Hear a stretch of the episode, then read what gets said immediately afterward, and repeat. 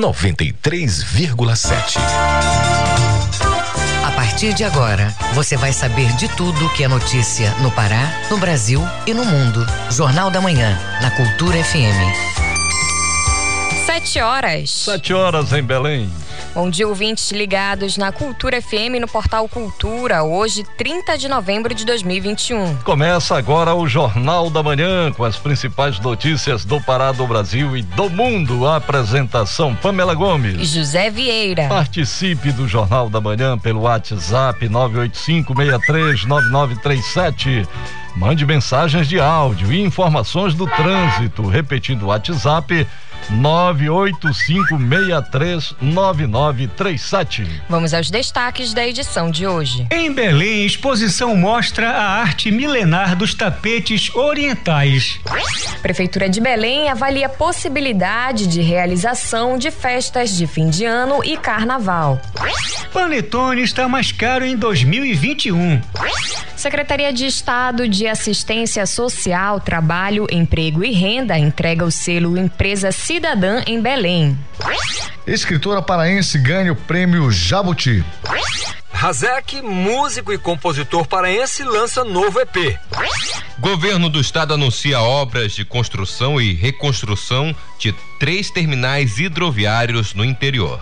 Tem também as notícias do esporte. Delegação paraense faz história nas Paralimpíadas Escolares. Paysandu anuncia treino aberto na véspera do Clássico Repá. E ainda nesta edição, resultados do Enem 2021 vão ser divulgados em 11 de fevereiro. TSE divulga resultado de testes em sistema de votação e confirma segurança das urnas eletrônicas. Inadimplência sobe em novembro e atinge maior patamar do ano. Essas e outras notícias agora no Jornal da Manhã. 7 horas 2 minutos. 7 e 2. Jornal da Manhã. Você é o primeiro a saber. O Pará é notícia. Governador Helder Barbalho reforça a importância da vacinação no Pará. Nesta segunda-feira, o governador se reuniu com um comitê técnico para discutir o tema. Também foi articulado um plano estratégico junto às prefeituras e segmentos da economia para fazer um grande mutirão a fim de impulsionar a vacinação no Pará. Vamos ouvir um trecho do pronunciamento do governador. Eu queria fazer mais um alerta para a população principalmente para aqueles que ainda não se vacinaram contra a Covid-19. O governo do estado tem feito todas as articulações necessárias para garantir vacina para os 144 municípios. Compramos e fomos, inclusive, o estado que mais adquiriu vacina entre todos os estados do Brasil, além de articular, junto ao Ministério da Saúde, a garantia de oferta vacinal. Mas é claro que depende da decisão de cada um de ir se vacinar. E aqui o meu apelo por favor, tenham a consciência, se vacinem. Não é possível que, com todo o sofrimento já vivido, nós ainda tenhamos que ficar aqui discutindo se vacinar faz bem ou deixa de fazer bem. Não tem outro caminho para que você se proteja, para que você proteja aqueles que você ama. Nós já temos percebido algumas regiões, particularmente Baixo Amazonas, região do Xingu e região de Carajás, que começa a haver uma pressão sobre o sistema de saúde, e quando você vai verificar aqueles que estão necessitando ir para leito de hospital, é exatamente aqueles que resolveram não se vacinar. Nós não podemos continuar vendo isso. Por essa razão, nós temos articulado com prefeituras, articulado com a sociedade civil, articulado com segmentos da economia, para que possamos fazer um grande mutirão, um grande esforço e, acima de tudo, que possamos encontrar soluções para impulsionar a vacinação. E o governo do estado, inclusive, estará nos próximos dias lançando um decreto estadual para prestigiar e favorecer aqueles que se vacinaram, mas ao mesmo tempo também exigir que estabelecimentos, sejam eles públicos, sejam eles privados, estejam obrigando que para que frequentem locais públicos uh, de circulação coletivo e locais privados haja a apresentação da vacinação. Nós não podemos correr risco, não podemos deixar que o, as cenas de horrores, de perda de vidas, de gente sofrendo, volte a estar no nosso dia a dia, no nosso cotidiano.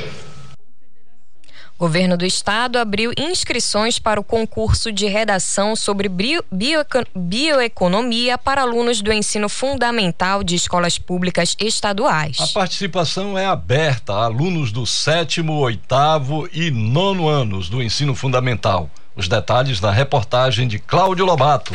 O governo do estado, através da Secretaria de Meio Ambiente e Sustentabilidade e da Secretaria de Educação, está com inscrições abertas para o concurso de redação sobre bioeconomia dirigido a alunos do sétimo, oitavo e nono anos do ensino fundamental da rede pública. O tema da redação é a bioeconomia e eu o objetivo é incentivar a discussão sobre sustentabilidade e meio ambiente, estimulando a discussão sobre o tema de bioeconomia e preparando as futuras gerações para o cuidado com o planeta. E o Pará foi a sede do Fórum Mundial de Bioeconomia desse ano a oportunidade para deixar no Estado a discussão sobre o tema, como detalha a diretora de Bioeconomia da SEMAS, Camille Bemergui. O Pará acaba de sediar o Fórum Mundial de Bioeconomia. E ao trazer o Fórum Mundial de Bioeconomia, nós trouxemos para dentro da Amazônia, para dentro do estado do Pará, a oportunidade de debater sobre um tema que é percebido como uma oportunidade de uma agenda de desenvolvimento que possa trazer um desenvolvimento local sustentável e inclusivo. Trazer essa discussão ao nível do ensino fundamental foi o passo seguinte. É uma forma dos estudantes fazerem uma reflexão sobre o potencial da Amazônia, em especial do Pará, em gerar negócios sustentáveis e fortaleçam o desenvolvimento social e cultural, além do resgate de nossas tradições ancestrais, quilombolas, indígenas, e de outras comunidades regionais. A busca pelo equilíbrio entre a força da natureza e a tecnologia na busca de um futuro melhor como destaca a diretora de bioeconomia da SEMAS, Camille Bemergui. Quando a gente pensa em uma agenda de desenvolvimento, a gente pensa em futuro, a gente pensa nos jovens. E ao pensar nos jovens, nada mais natural do que trazer esse debate para o âmbito das escolas do ensino médio. Promover debates e aprendizados sobre esses assuntos com os jovens e para isso o governo do estado do Pará lançou o concurso de redação Bioeconomia e eu. Os estudantes terão disponível material de apoio que explica sobre bioeconomia. As três melhores redações serão premiadas com um notebook e dois tablets como ferramentas para incentivo à pesquisa e à educação. As inscrições podem ser realizadas até 1 de dezembro de forma online. O regulamento completo do concurso de redação, assim como diversos materiais de apoio para o estudante, podem ser consultados no site bioeconomianopará.com.br. Cláudio Lobato para o Jornal da Manhã. Passagem de ônibus urbano em Santarém sobe para R$ 3,60 a partir de amanhã. Os detalhes com o nosso correspondente Miguel Oliveira, ao vivo de Santarém. Bom dia, Miguel. Bom dia, Pamela. Bom dia, Vieira. Bom dia, ouvintes do Jornal da Manhã. Falamos ao vivo de Santarém nesta terça-feira. São sete horas, oito minutos. A tarifa dos ônibus municipais de Santarém, aqui no oeste do Pará, vai ser reajustada a partir de quarta-feira, amanhã, portanto. O prefeito Nélia Guiar assinou um decreto que aprova o aumento dos atuais R$ reais para R$ 3,60. O passe estudantil subirá de um real para real vinte centavos. O último reajuste da tarifa foi realizado em 13 de junho de 2018 quando a passagem de ônibus urbano passou de R$ 2,70 para R$ reais. O valor foi definido após a Prefeitura analisar planilhas encaminhadas pelo Conselho Municipal de Trânsito e Mobilidade, CMT. Pelo novo reajuste, a passagem para o Terra do Chão passa a custar R$ 4,30 a inteira e R$ 1,45 a meia. Para Boa Esperança, na rodovia Curuaúna, foi fixada em cinquenta centavos a inteira, com meia a cinco centavos. Vieira. Municípios das regiões do Carajás, Xingu e Baixo Amazonas apontaram crescimento do número de casos positivos de Covid. Miguel, governo e prefeituras apertam o cerco para vacinar maior número de pessoas, né? Oliveira, como você ouviu o governador falar ainda há pouco, um decreto estadual será lançado nos próximos dias para exigir que órgãos públicos e estabelecimentos privados cobrem a carteira de vacinação das pessoas em locais de uso coletivo ou lugares privados. Alguns dias, os municípios da região de Carajás, Xingu e Baixo Amazonas apontaram crescimento do número de casos positivos de Covid-19. Em Itaituba, o prefeito Palmir Climaco anunciou que a partir de amanhã serão montadas barreiras para impedir o ingresso ou saída de pessoas que não estejam vacinadas. Ele disse também que para entrar em bancos, repartições públicas, frequentar bares e festas, será necessário apresentar a carteira de vacinação contra a Covid.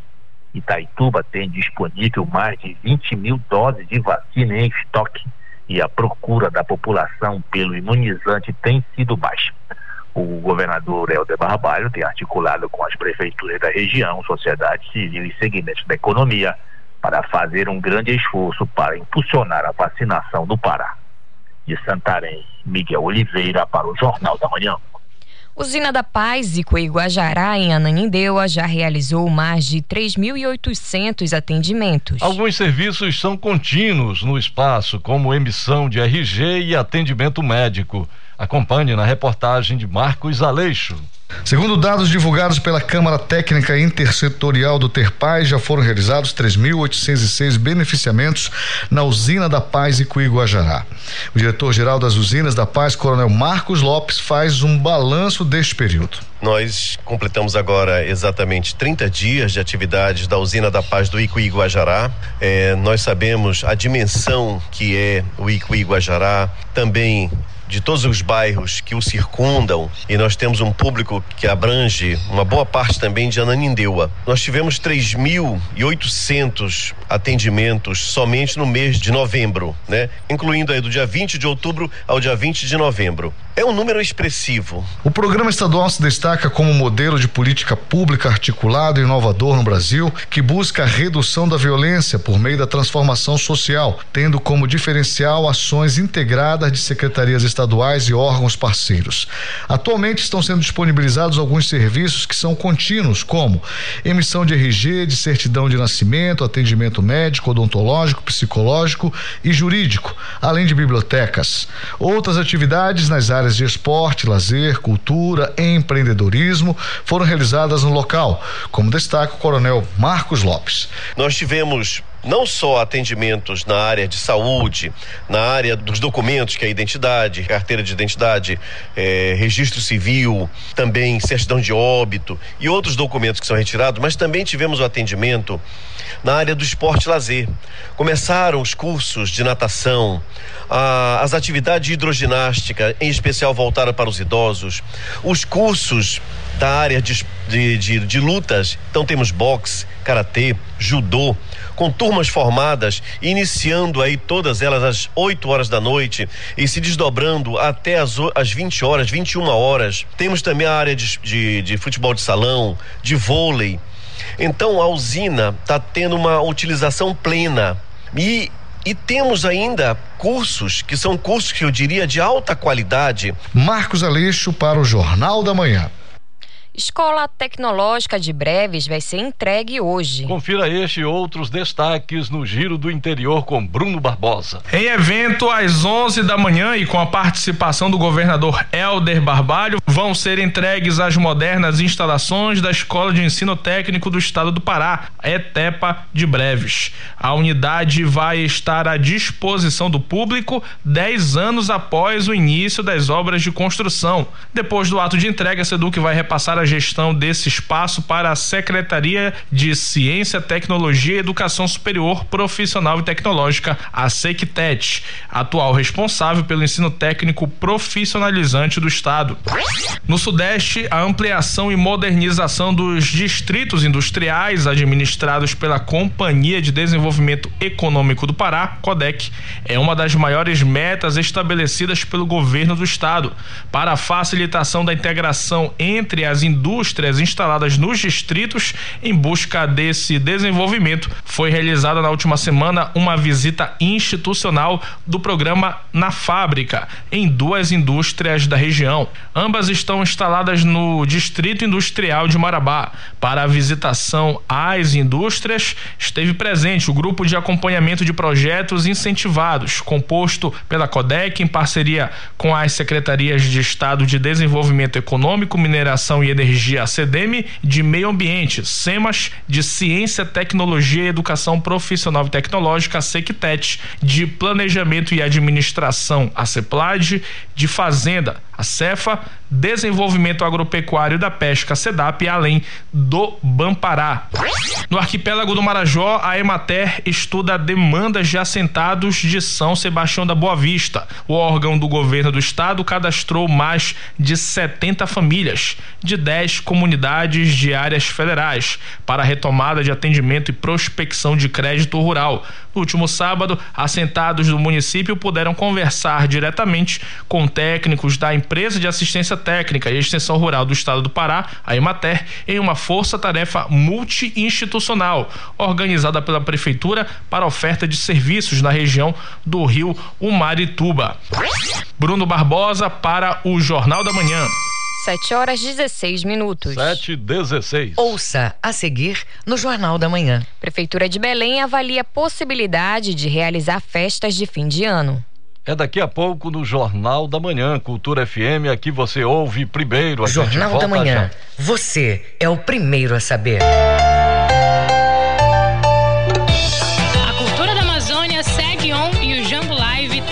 De 2 a 10 de dezembro tem a segunda edição do festival que vai te fazer tremer em casa. São 29 espetáculos de música, dança e teatro ao vivo e de graça na internet. Você fugiu de repente. A programação completa você confere em arroba Jambu Live nas redes sociais. Jambu Live 2021. A cultura da Amazônia segue on. Apoio Cultura FM. Depressão, tristeza, desânimo. Livro Espírita. Compreenda o momento que o mundo atravessa e encontre respostas para suas dúvidas. Participe da 32 segunda feira do Livro Espírita de Belém. Descontos de 20 a 50%. O melhor presente de Natal? Livro Espírita. É luz nas nossas vidas. De 27 de novembro a 19 de dezembro, na Rua Oswaldo Cruz, número 45, em frente à Praça da República. Livro Espírita, porque muitas respostas já foram dadas. Apoio Cultura FM. Envelhecer com dignidade e qualidade de vida deve ser o curso normal na trajetória de todos. Os idosos, as crianças e outros grupos sociais considerados vulneráveis precisam de mais atenção e dedicação. O Estado deve fazer o papel de protetor, além de garantir o bem-estar. Mas a sociedade não pode esquecer de incluir, respeitar e tratar de forma adequada a pessoa idosa. Amparo, carinho e gratidão são fundamentais. Cuide e acolha os idosos. Cultura, rede de comunicação. O papo é música. Feira do Som. De segunda a sexta, meio-dia. Meus amigos da cultura, fala o Edgar Augusto. Todo dia, de segunda a sexta-feira, ao meio-dia, a Feira do Som, com lançamentos e muitas novidades. Não percam a Feira do Som, a caminho de 50 anos, pela Cultura FM. Voltamos a apresentar Jornal da Manhã. Previsão do tempo. De acordo com a Secretaria de Meio Ambiente e Sustentabilidade, tempo parcialmente nublado a nublado na capital paraense pela parte da manhã. Na região metropolitana, o clima também é similar. Porém, à tarde e à noite são esperadas chuvas com trovoadas. Em Ananindeua, a mínima de 24, máxima de 34 graus. No Nordeste Paraense, tempo parcialmente nublado a nublado desde o início da manhã. São esperadas chuvas com trovoadas em áreas isoladas. Céu parcialmente nublado no período noturno. Mínima de 24, máxima de 33 graus no Moju. E na região do arquipélago do Marajó, o dia é de tempo ensolarado em boa parte do período período. À tarde são esperadas chuvas fracas e de curta duração. Em Portel, mínima de 25 e a máxima chega aos 33 graus. 7 horas 20 minutos. 7 e 20. Jornal da Manhã.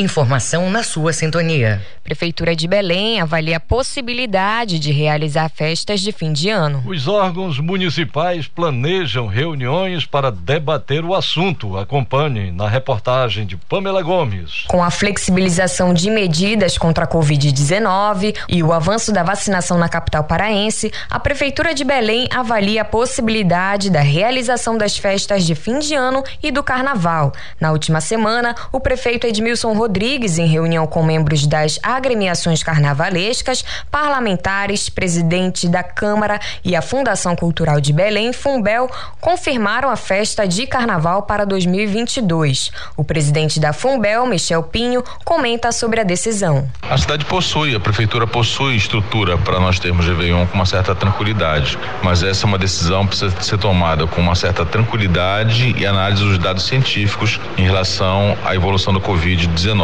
Embora os números sejam favoráveis, precisam ser avaliados diariamente. A Fundação Cultural do município de Belém e outros órgãos da prefeitura avaliam ainda a possibilidade da realização de festas de Ano Novo na capital e nos distritos. Alguns dos órgãos municipais envolvidos planejam novas reuniões para debater o assunto. Até o momento, não há definições de eventos. Michel Pinho, presidente da Fumbel, dá mais detalhes. A discussão em relação a ter ou não Réveillon passa pelas condições sanitárias que Belém apresenta. Do ponto de vista dos números, é extremamente favorável, mas precisamos avaliar essas condições, né? do ponto de vista estrutural e de saúde. Por isso ainda não anunciamos se vai ter Réveillon ou não. Pamela Gomes para o Jornal da Manhã.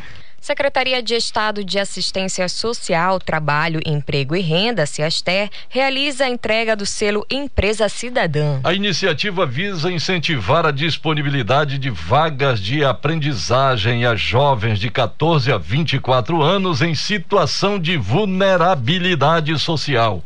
A repórter Pamela Gomes tem os detalhes. A Secretaria de Estado de Assistência Social, Trabalho, Emprego e Renda, CIASTER, entregou o selo Empresa Cidadã para mais de 30 instituições que apoiaram o projeto Primeiro Ofício, idealizado pela Secretaria para a contratação de jovens aprendizes vindos do programa durante o ano de 2021. O titular da CIASTER, secretário Miriquinho Batista, comenta sobre a iniciativa significa ela compreender o papel social e o quanto é bom para a empresa, para as famílias, para os jovens, para o governo, a gente dar essa oportunidade.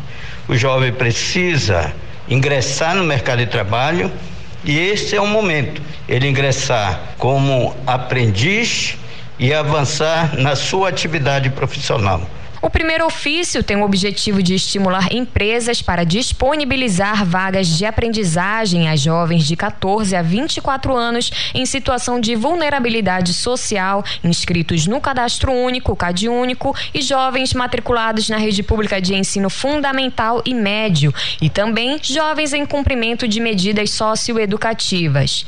Mônica Inglid, assistente social e fundadora do Centro de Formação e Aprendizagem, fala do sentimento de reconhecimento. É uma honra estar recebendo esse selo e poder participar deste programa estadual.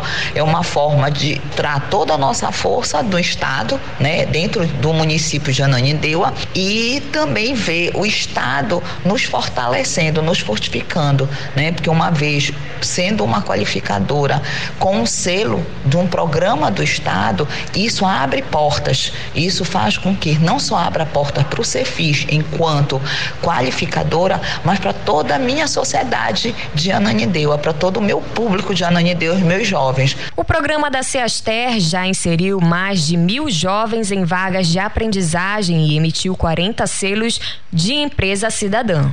Pamela Gomes para o Jornal da Manhã.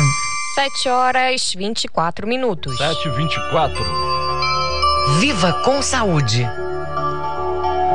Você já deve ter ouvido falar dos riscos da automedicação, não é? Pois é, entre eles está o perigo de tornar micro-organismos como bactérias, vírus, fungos e parasitas mais resistentes aos remédios. Os medicamentos antimicrobianos podem perder a eficácia, causando, causando o surgimento de supermicróbios cada vez mais difíceis de combater. Confira na reportagem de Cláudio Lobato. Antibióticos são medicamentos destinados a combater microorganismos que fazem mal à saúde. Sua utilização inadequada, sem necessidade, em doses erradas ou em intervalos mais curtos do que o indicado, podem provocar um fortalecimento do micróbio, tornando mais difícil de combater. A enfermeira e diretora acadêmica da UNAM, Adriana de Sá, aponta os prejuízos do uso inadequado desses medicamentos para a saúde esse uso de antibiótico de forma errada e esse incremento é, de bactérias multiresistentes vai cada vez mais exigir da indústria farmacêutica a criação né, de novos medicamentos cada vez mais onerosos e que muitas vezes irão precisar de um maior tempo de tratamento. Né? E além do mais, a gente tem também como malefício esse risco de infecção aumentada que também pode contribuir para uma maior mortalidade. Em alusão à Semana Mundial de Conscientização sobre o uso de antimicrobianos, que ocorreu de 18 a 24 de novembro, a Secretaria de Estado de Saúde Pública, a CESPA, alertou aos profissionais de saúde e à população em geral para a importância do cuidado com o uso desses medicamentos, que só devem ser tomados com indicação médica. A enfermeira Adriana de Sá, diretora acadêmica da UNAMA, enumera algumas ações preventivas contra o uso indiscriminado dos antibióticos. A gente pode tomar algumas medidas para preservar a eficiência desse medicamento a partir de algumas recomendações. Sempre tomar a dose correta, bem como nos horários eh, prescritos. Nunca fazer utilização de antibióticos sem a recomendação médica. Nunca, né, interromper interromper abruptamente um tratamento fora desse prazo indicado, né, mesmo que os sintomas, né, que tenham levado ao início da terapêutica tenham cessado, também ficar atenta à data de validade é, desses medicamentos, somente fazer uso desses medicamentos dentro desse prazo de validade. Uma outra recomendação importante são os remédios não utilizados ou fora do prazo de validade.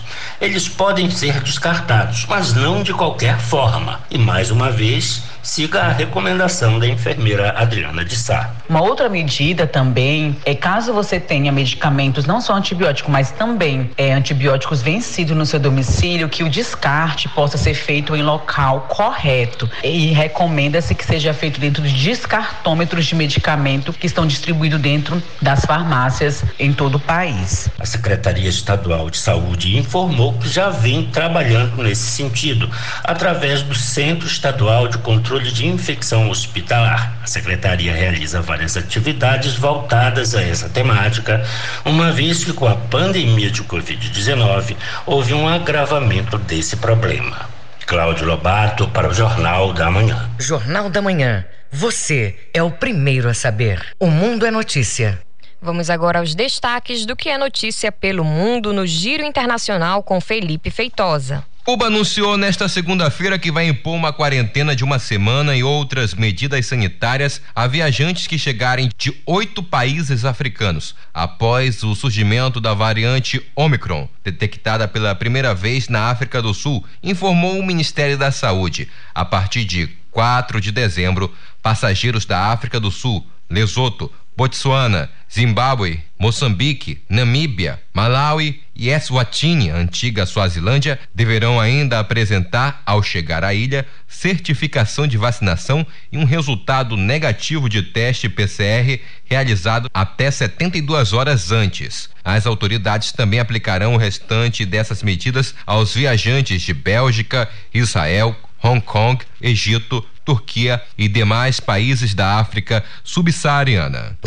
A nova variante Omicron do coronavírus representa um risco muito elevado para o planeta, advertiu nesta segunda-feira a Organização Mundial da Saúde, OMS, paralelamente ao aumento do número de países em que foi detectada, uma situação que levou o G7 a pedir medidas urgentes. Em reunião de emergência convocada pelo Reino Unido, que detém a presidência temporária do grupo, os ministros da saúde dos Estados Unidos, Canadá, Alemanha, França, Itália, Japão e Reino Unido reconheceram a importância de garantir o acesso às vacinas. Para isso, ressaltaram a necessidade de preparar os países para receber as doses, fornecendo assistência operacional, cumprindo compromissos de doação, abordando a desinformação sobre vacinas e apoiando a pesquisa e o desenvolvimento. Em um comunicado conjunto divulgado após a reunião, os ministros elogiaram o fato da África do Sul ter detectado a nova variante e alertado aos demais. O presidente da China, Xi Jinping, anunciou nesta segunda o envio de um bilhão de doses de vacinas anti-Covid para a África, enquanto 43% da população global já está totalmente vacinada contra o coronavírus. Esse índice é de apenas 7% no continente africano, de acordo com o um portal que monitora os casos de coronavírus no planeta. E essa disparidade deixa espaço para o surgimento de novas variantes como a Omicron. Participando online de um encontro China-África, Xi Jinping afirmou que a China vai doar 600 milhões de doses diretamente, enquanto outras 400 milhões vão chegar de outras fontes, como investimentos em fábricas no continente. Com informações da agência France Press e ANSA Brasil e contexto de Cláudio Lobato, Felipe Feitosa para o Jornal da Manhã. 7 horas 31 minutos. 7 e 31 Ouça a seguir no Jornal da Manhã. Paysandu anuncia treino aberto antes do clássico Repá. Cultura FM, aqui você ouve primeiro. A gente volta já. Estamos apresentando Jornal da Manhã. ZYD 233, 93,7 MHz. Rádio Cultura FM, uma emissora da Rede Cultura de Comunicação. Fundação Paraense de Rádio Difusão, Rua dos Pariquis, 3318. Base operacional, Avenida Almirante Barroso, 735. Berlim, Pará, Amazônia, Brasil. Páscoa em abril, férias em julho, Sírio em outubro. A cada mês a gente vive uma experiência diferente, mas existe uma coisa que você pode fazer em qualquer época do ano: doar sangue. O Hemopa precisa manter os estoques de sangue o ano inteiro para atender a quem luta pela vida todos os dias. Por isso, doe sangue ao menos duas vezes por ano, porque para salvar vidas não importa o mês. Hemopa, Governo do Pará. Nesta sexta, dia 3, é dia de Discotoca na Cultura FM. Discotoca, os sons que tocam o Pará, em versões exclusivas e intimistas. No programa desta semana, o cantor e compositor Marco Monteiro traz suas canções que embalaram gerações. Discotoca, os sons que tocam o Pará. Toda sexta, 5 e meia da tarde. Voltamos a apresentar Jornal da Manhã. Tábuas de Marés. De acordo com a Secretaria de Meio Ambiente e Sustentabilidade, em Belém a maré está alta agora. Ela vai descer às duas e quarenta e um da tarde e sobe às 8 da noite. Em Salinópolis, Nordeste Paraense, baixa mar às 10 e 13 da manhã, pré-mar às quatro e 13 da tarde. E a segunda maré baixa do dia está prevista para 10 e 43 da noite.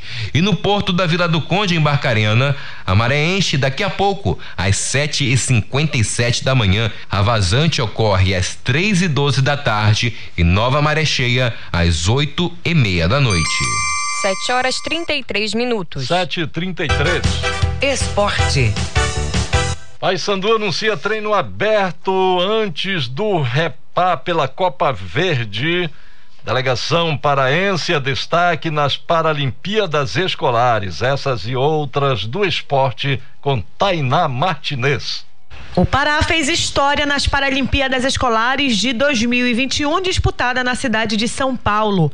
Os atletas paraenses conquistaram 62 medalhas no total, sendo 23 de ouro, 28 de prata e 11 de bronze.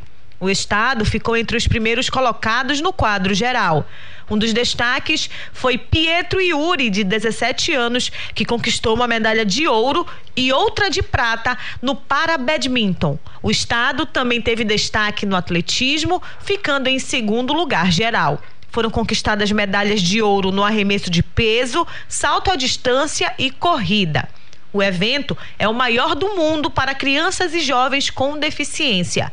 Foram 902 atletas de 25 unidades estudantis espalhadas pelo Brasil, além de 13 modalidades do projeto do Comitê Paralímpico Brasileiro. E o Pará tem duas equipes na Taça Amazônica de Handebol Feminino. Mais informações com o repórter Manuel Alves. Duas equipes de handebol feminino do Pará já estão nos seus últimos dias de treino para a Taça Amazônica, que será disputada no período de 7 a 12 de dezembro em Manaus, no estado do Amazonas. A SMAC e o GD Handebol Chajus Anunciação, que é treinado pela professora Davina Gadelha, ex-Paysandu. Além dessas duas equipes do Pará, estarão presentes na Taça Amazônica o Zezão, o Atlético e o Rio Negro, todos do Amazonas. A primeira rodada está marcada para o dia 7 de dezembro com jogos Zezão e Smack às 7 horas da noite, Rio Negro e GD Achajus Anunciação às 20 horas e 30 minutos. Manuel Alves para o Jornal da Manhã. Após o um empate contra o Confiança, que decretou o rebaixamento do Remo à terceira divisão do Campeonato Brasileiro, o árbitro da partida, Rafael Klaus, relatou na súmula que os torcedores do Remo arremessaram diversos objetos para o gramado do estádio Baenão. Dentre os citados estão bengalas, tênis e garrafas. Além disso, o árbitro registrou no documento que foi preciso esperar cerca de 30 minutos nas cabines de imprensa até que os torcedores deixassem o estádio para que fosse possível acessar o vestiário da arbitragem. Porém, sem muito tempo para lamentar o rebaixamento, a diretoria azulina deve se reunir com os jogadores para saber quem deseja continuar no clube para disputar os jogos da Copa Verde. O goleiro Vinícius, o volante Lucas Siqueira, o atacante Ronald, o zagueiro Varley, o zagueiro Kevin e o atacante Thiago Mafra, além do meia Thiago Miranda, possuem contrato com o Remo até o ano que vem. O primeiro jogo da semifinal contra o Paysandu já é nesta quarta-feira, às 8 horas da noite, no estádio da Curuzu. E o Paysandu anunciou que vai abrir o treino para a torcida nesta terça-feira, a partir das 5 horas da tarde. É a última atividade antes do primeiro repá da semifinal da Copa Verde. Para entrar na Curuzu, o torcedor vai precisar doar um quilo de alimento não perecível. O último treino aberto do Paysandu foi no dia 4 de setembro, véspera do jogo contra o Santa Cruz, pela 15ª rodada da primeira fase da Série C.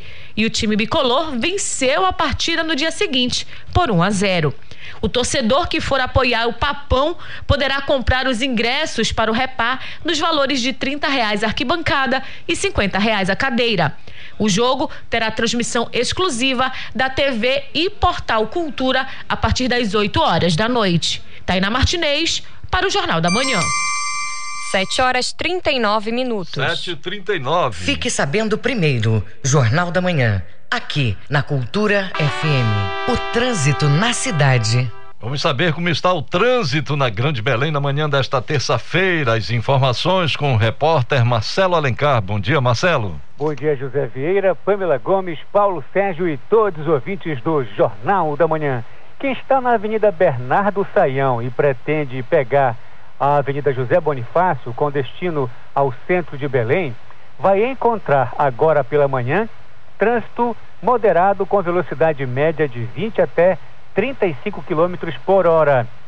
Chamamos a atenção da equipe semafórica da CEMOB pois há um semáforo com defeito na José Bonifácio, bem na esquina da Escola Berço de Belém, que dá acesso à Rua Farias de Brito. Atenção, equipe semafórica, CEMOB.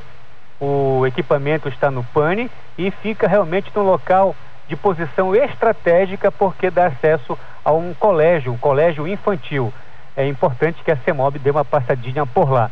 Trânsito também moderado na Castelo Branco e na Travessa 14 de Abril, com velocidade média que varia de 10, no máximo até 17 km por hora. Marcelo Alencar, direto do Departamento de Rádio Jornalismo, para o Jornal da Manhã, volta no comando Pamela Gomes e José Vieira. Obrigado, Marcelo. 7 horas 39 minutos. 7h39. Jornal da Manhã. Informação na sua sintonia. Governo do Pará anuncia obras de construção e revitalização de três terminais hidroviários do estado. O investimento é de cerca de 11 milhões de reais. O repórter Felipe Feitosa é quem traz as informações. Durante o ato foi assinada a ordem de serviço que dá início às obras para a construção e reconstrução dos terminais hidroviários de Aveiro, no Baixo Amazonas, Chaves, no Marajó e Mocajuba, na região do Baixo Tocantins. O presidente da Companhia de Portos e Hidrovias do Pará, Abraão Benassuli, comenta o ato. O impacto social é muito grande. Por exemplo, Aveiro, uma cidade que tem 240 anos e pela primeira vez ganha uma ferramenta tão importante para a vida das pessoas. Lá em Aveiro, pelo que nós sabemos, são 27 mil habitantes e são pessoas que precisam muito se deslocar todos os dias de barco e tem dificuldade no embarque e desembarque porque lá nós não temos uma área apropriada para isso. Os outros municípios também, a situação é uma situação extremamente caótica. O município de Mocajuba, o terminal hidroviário é utilizado muito para o transporte de escolares, que também está prejudicado. O município de Chaves, há muitos anos, também já precisava que o terminal hidroviário fosse revitalizado. E o governador, então, agora está assinando o ato, reconstruindo e construindo três terminais hidroviários por todas as regiões do estado do Pará. O anúncio foi feito pelo governador Helder Barbalho, que destacou que o Tesouro Estadual vai fazer um investimento na ordem de 11 milhões de reais. De acordo com a CPH, a previsão da entrega dos empreendimentos é para 2022. Felipe Feitosa para o Jornal da Manhã. Resultados do Enem 2021 serão divulgados em 11 de fevereiro. Ouça na reportagem de Bruno Moreira, da agência Rádio Web. Os mais de 2 milhões e 100 mil candidatos que prestaram o Exame Nacional do Ensino Médio neste ano terão acesso ao resultado em 11 de fevereiro. O anúncio foi feito nesta segunda-feira em entrevista coletiva para um balanço do Enem 2021. Já o gabarito, que permite que o inscrito saiba o total de acertos será publicado nesta quarta-feira, dia 1. O ministro da Educação, Milton Ribeiro, disse que não interferiu na prova. Em junho, ele afirmou que poderia haver a prova antes, mas depois de críticas, voltou atrás. O sábio ele muda de opinião. Quando eu percebi que a, a, possibilidade de eu ter acesso às questões da prova iria talvez trazer muito mais prejuízos do que benefícios aos estudantes, eu simplesmente dei um passo atrás. Eu abri mão de um direito.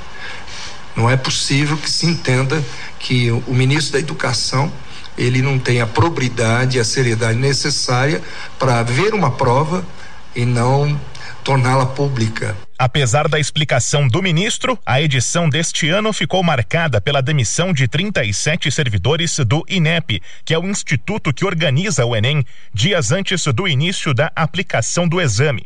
Eles alegam que sofreram pressão para evitar questões polêmicas que pudessem incomodar o governo, o que é negado pelo MEC e pelo INEP. Mais de 930 mil inscritos não compareceram ao exame. Ao longo da pandemia, estudantes do ensino básico de escolas públicas reclamaram da falta de acesso à internet para a preparação com aulas online. O tema também foi rebatido pelo ministro Milton Ribeiro. Quando eu falo em internet, eu coloco ao lado essas quatro mil e poucas escolas que não têm saneamento, seis mil e poucas que não têm energia elétrica.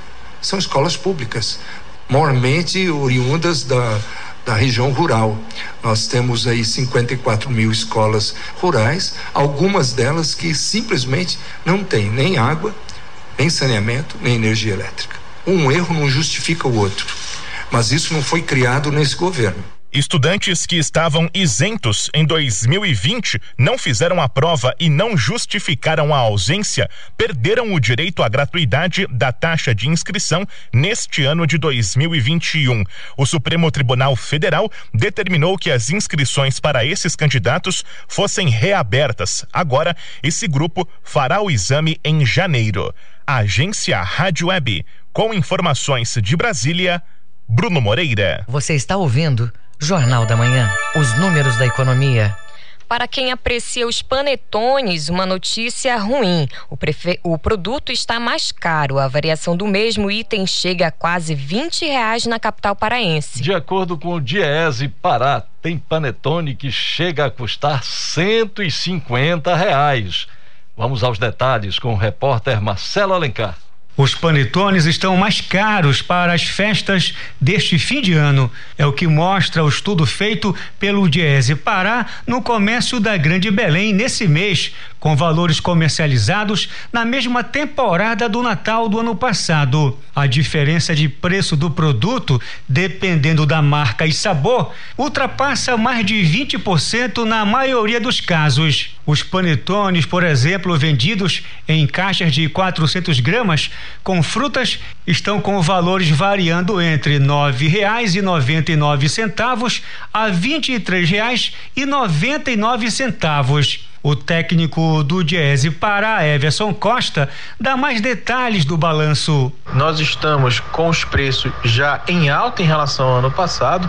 Esses reajustes são fortes, bem maiores do que a inflação dos últimos 12 meses, que caminha na casa de 11%. E há variedade de preços, gostos e sabores que vão entre seis reais a mais de 150 reais, dependendo de onde você vai comprar o panetone e também da gramatura. As unidades variam de tamanho tamanho e preços e podem ser encontradas a partir de 80 gramas até 1 quilo. A embalagem também serve para definir o valor que vai ser atribuído ao panetone, como pontua o técnico do Diese Pará, Everson Costa. Automaticamente as embalagens também têm um custo nisso daí. Você tem produtos que estão em lata, você tem produtos aqui em outros tipos de embalagem, personagens, tudo isso faz com que o panetone traga na sua formação final de preço aí é, reajustes bem maiores automaticamente o consumidor que gosta, que consome, é uma época propícia a isso, precisa ficar atento. Para economizar,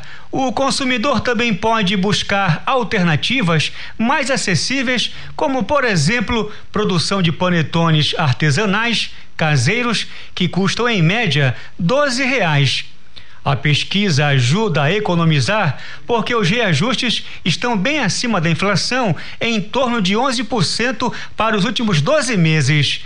Marcelo Alencar para o Jornal da Manhã. 7 horas 47 minutos. 7 e 47 Ouça a seguir no Jornal da Manhã. Escritora paraense ganha o prêmio Jabuti. Cultura FM aqui você ouve primeiro. A gente volta já. Você está ouvindo Jornal da Manhã. Olá, ouvintes da Cultura FM. Eu sou o Ricardo Kizan e quero convidar você para ouvir as marcantes. Com a participação especial dos artistas do Brega Paraense, direto da Feira Panamazônica do Livro, no Mangueirinho.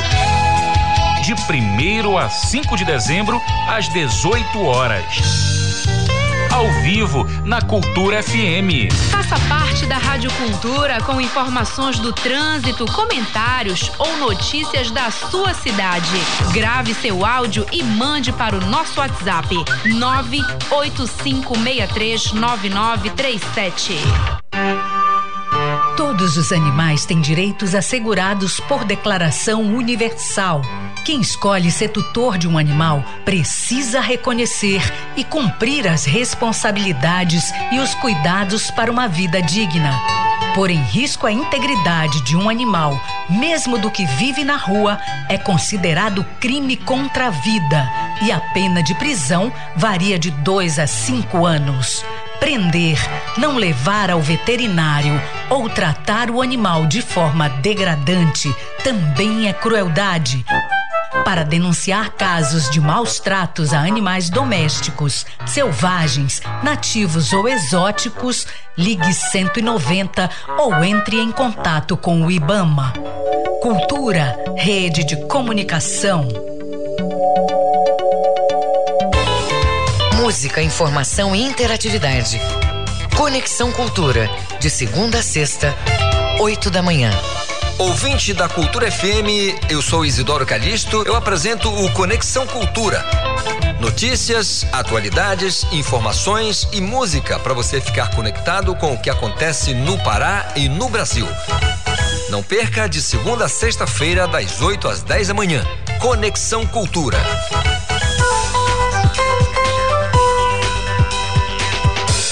Voltamos a apresentar Jornal da Manhã. Previsão do tempo. Os dados da Secretaria de Meio Ambiente e Sustentabilidade apontam que para o Baixo Amazonas e Calha Norte, tempo estável em boa parte desta terça-feira. Chuvas em áreas isoladas apenas no período vespertino. Em Faro, mínima de 25, máxima de 33 graus. No sudoeste paraense, tempo parcialmente nublado a nublado com chuvas moderadas na porção norte. Nas outras áreas da mesorregião, pode chover de maneira fraca e rápida no decorrer do dia. Em Novo Progresso, mínima de 22 e a máxima pode chegar a 31 graus. E no sudeste paraense, tempo com muitas nuvens e são esperadas chuvas fracas a moderadas em grande parte da mesorregião. Na porção norte, tempo mais estável. No restante da mesorregião, chuvas em áreas isoladas. Em Rio Maria, mínima de 21, máxima de 32 graus. 7 horas e 50 minutos. 7 e 50 Política. Durante teste nas urnas eletrônicas, sistema de votação sofre 29 tentativas de fraudes na rede do Tribunal Superior Eleitoral. Mas o TSE afirma que os ataques não representam perigo real para as eleições. Confira na reportagem de Alain Barbosa. Tribunal Superior Eleitoral divulgou nesta segunda-feira os resultados da sexta edição do teste público de segurança das urnas eletrônicas. De acordo com o presidente da Corte, ministro Luiz Roberto Barroso, foram 29 ataques. Deles, cinco passaram pela barreira de segurança. No entanto, nenhum foi bem sucedido. O ataque, considerado mais grave, foi realizado por peritos da Polícia Federal. Eles não conseguiram interferir no sistema nem mudar votos, apesar de terem conseguido invadir a rede de transmissão de votos das urnas. Mesmo assim, Luiz Roberto Barroso disse que a ocorrência será verificada. É um ataque importante que nós temos que encontrar mecanismos, mecanismos de bloquear, mas não é grave porque nós só consideramos grave o que tenha a potencialidade de alterar o voto do eleitor e nenhum desses ataques teve essa potencialidade. Aliás, nenhum ataque conseguiu alcançar nem o programa da urna,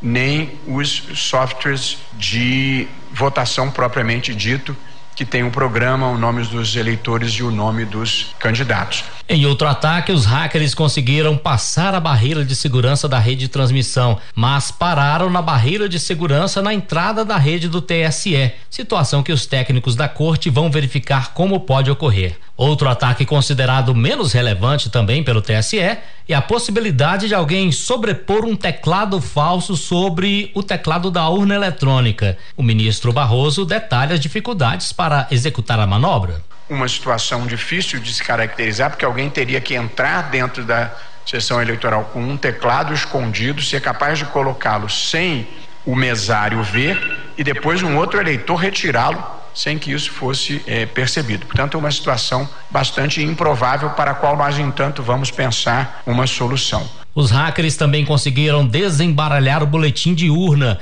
enviados ao sistema do TSE após o pleito. Os dados das urnas são transmitidos dessa maneira, embaralhados, justamente para não acontecer vazamentos. O ministro Luiz Roberto Barroso considerou esta situação irrelevante por se tratar de uma tecnologia ultrapassada utilizada quando não havia assinatura digital dos equipamentos. Também porque o boletim de urna é impresso nas sessões eleitorais e qualquer divergência seria identificada pelos técnicos. Agência Rádio Web de Brasília, Alain Barbosa. Jornal da Manhã. Você é o primeiro a saber. Escritora paraense ganha o prêmio Jabuti com o livro Flor de Gume. A santarena Monique Malcher venceu na categoria Conto. Os detalhes com o repórter Marcos Aleixo. Depois de 50 anos, uma escritora paraense volta a ser premiada em um dos mais desejados e importantes prêmios da literatura nacional. Flor de Gume, da santarena Monique Malcher, venceu a edição de número 63 do prêmio Jabuti na categoria Conto. A escritora premiada Monique Malcher fala fala sobre o momento profissional dela. Um acontecimento muito feliz, mas ao mesmo tempo é um acontecimento muito assustador. Feliz porque todas as leitoras e leitores que já estavam comigo antes do prêmio vibraram comigo, né? Pessoas que eu não conhecia, que escrevem ou que trabalham com literatura de algum modo, que são trabalhadores da palavra, como professoras, né, professores, também vibraram bastante, porque isso faz a gente entender que precisamos sim ocupar esses espaços, precisamos ocupar vários espaços e nosso território é onde nossos pés pisam, né? Monique Moncher escreve desde os 10 anos e é considerada uma autodidata. Ficou conhecida por vender seus próprios livros na rua e em coletivos. A obra Flor de Gume trata de temas que rodeiam o mundo feminino, como alienação parental, violência doméstica e abuso sexual. São 37 contos que reúnem histórias das mulheres da vida de Monique, como mãe e avós, mas também de mulheres diversas com quem cruzou em sua existência, como quando trabalhou com vítimas de violência violência doméstica, ainda no exercício do jornalismo. A escritora Monique Moncher fala sobre essa experiência. Pelo fato de eu ser mulher e ser uma mulher do norte, que já passou por várias situações e discriminações, né, e portas fechadas, é, eu, eu já estou acostumada, né, com, com uma certa resistência em relação a quem eu sou, ao meu trabalho e eu, eu entendo que o trabalho continua e eu vou continuar resistindo e escrevendo e o prêmio vem ajudar a poder também entrar em outros espaços, poder falar sobre as coisas importantes, sobre essas questões. Então eu estou bem feliz por tudo assim. Marcos Aleixo para o Jornal da Manhã. 7 horas 56 minutos. 7h56. Agenda Cultural. Músico e compositor paraense Razek lança novo EP. O trabalho é lançado em comemoração aos 10 anos de carreira do artista. A reportagem é de Isidoro Calixto disco foi gravado, mixado e masterizado por Matheus Estrela, com produção executiva de Culatra Produções e direção musical assinada pelo cantor e compositor Razek. O artista fala sobre o lançamento. A iniciativa do projeto surgiu pela necessidade de olhar para dentro. De todos os meus anos sendo músico independente, de ter tocado em muitas bandas, surge dessa necessidade de mostrar algo inteiramente meu, desde as composições até as gravações. O álbum passeia por 10 anos da carreira do artista, composições e registros revelados por cada movimento vivido pelo cantor. O disco conta com 10 faixas inéditas, melodias e histórias que saem da pele, da memória, do coração e da alma. O álbum é dedicado a todos que acompanham e curtem o trabalho de Razek. Ele comenta: O Razek é esse pseudo artístico, mas que fala do Rodrigo, fala da essência, fala da origem e de como eu me sinto quanto compositor, quanto músico e quanto um ser humano. Eu basicamente cataloguei músicas em ordem sobre os 10 anos que eu venho compondo e fazendo músicas solo. E a ordem do disco não é uma ordem cronológica. E para quem quiser conhecer um pouco mais do meu trabalho, é basicamente siga minhas redes sociais. O meu Instagram é @rodrigorazek e lá você pode clicar no link para as demais redes principalmente as de streaming, como Spotify, Deezer, Apple Music e todas as outras. Fiquem à vontade e apreciem meu trabalho e deixem um feedback. Isidoro Calixto para o Jornal da Manhã. Faz carinho, eu preciso. O Instituto IPARTE de Marituba abraça o movimento Dia de Doar nesta terça-feira com o tema Doe para uma causa que você acredita. Ajude para contribuição na educação de crianças, jovens e adolescentes do Instituto IPARTE através do Pix CNPJ 21.970.950 barra 0001 barra tracinho 19. Repetindo aí o Pix CNPJ 21.970.950 barra 0001 traço 19. Para saber mais sobre o projeto, basta acessar o site ipearte.com.br. 8 horas. 8 horas em Belém. Termina aqui o Jornal da Manhã desta terça-feira, dia 30 de novembro de 2021. A apresentação foi de José Vieira e Pamela Gomes. Se você quiser saber essas e outras notícias do Jornal da Manhã, acesse a conta do Jornalismo Cultura no castbox.fm. Outras notícias você confere a qualquer momento na nossa programação. Fique agora com Conexão Cultura. Uma excelente segunda-feira para uma excelente terça-feira para você e até amanhã. Um bom dia a todos e até amanhã. O Jornal da Manhã é uma realização da Central Cultura de Jornalismo.